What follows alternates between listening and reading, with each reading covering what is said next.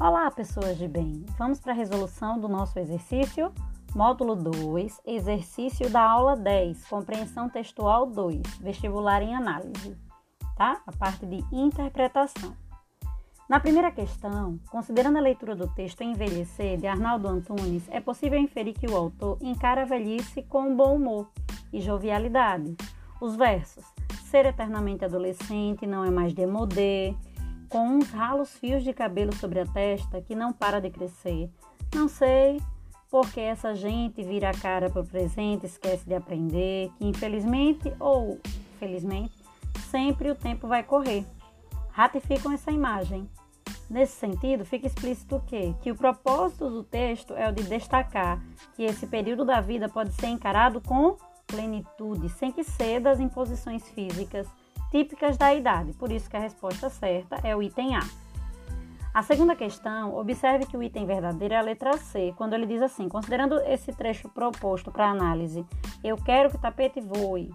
Constatamos a presença de um período composto, eu tenho dois verbos, eu quero, quero, voe, dois verbos, que apresenta é, comportamento de oração principal, o primeiro, eu quero, e que o tapete voe, a segunda oração, com a função sintática de objeto direto, já que completa a oração anterior.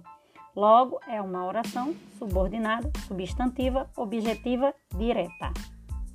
Na terceira questão, resposta certa, letra B. Na canção, Arnaldo Antunes rompe com alguns paradigmas referentes ao tempo do envelhecer, ao tema do envelhecer.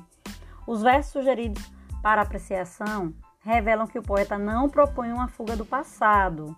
Eu quero pôr Rita Pavone no ringtone do meu celular e não dar as costas para o presente, pois ser eternamente adolescente não é mais demodé.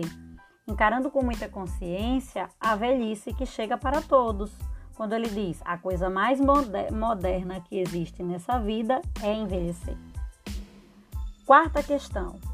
Nas locuções verbais, vai descendo, vão caindo, vão crescendo, vai dizendo, vão morrendo. O verbo ir pertence à classe dos verbos acurativos, classe de verbos auxiliares que determinam precisamente as várias fases de desenvolvimento da ação. Além de exprimir o modo e o tempo, porque é o verbo auxiliar, tá? Em que se realiza, faz também a referência à duração desse verbo, o que invalida a afirmação contida em a, já que tais locuções construídas com o verbo ir e o gerúndio não sinalizam para uma ação que ocorrerá antes do momento da fala.